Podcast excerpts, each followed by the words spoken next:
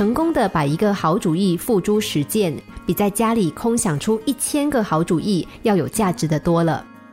没有行动，再远大的目标只是目标，再完美的设想也仅仅是设想。要使它变成现实，就必须要付诸行动。想到了就去做，人的潜能是无法预测的。只要有了好的想法，然后立刻行动，相信谁都可以成功。从前有两个和尚，一个很有钱，每天过着舒舒服服的日子；另外一个很穷，每天除了念经之外，就得到外面去化缘，日子过得非常清苦。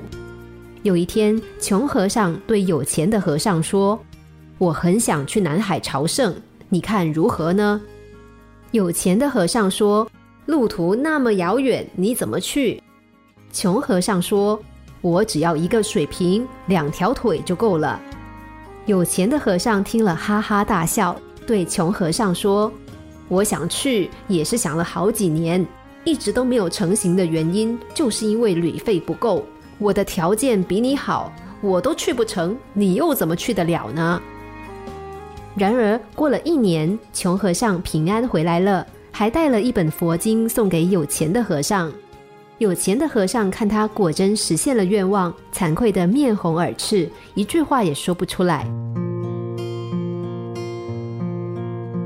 我们不能在行动之前把所有可能遇到的问题通通消除。但是我们可以在行动中克服各种困难。正因为有不少人总想着等到有百分之百的把握了才行动，反而陷入了行动前的永远等待之中。有的人啊，甚至连一个小小的愿望都要等到所有条件都满足之后才开始行动。你不可能等到所有条件都成熟之后再行动。如果是那样，恐怕也就错过最佳的时机了。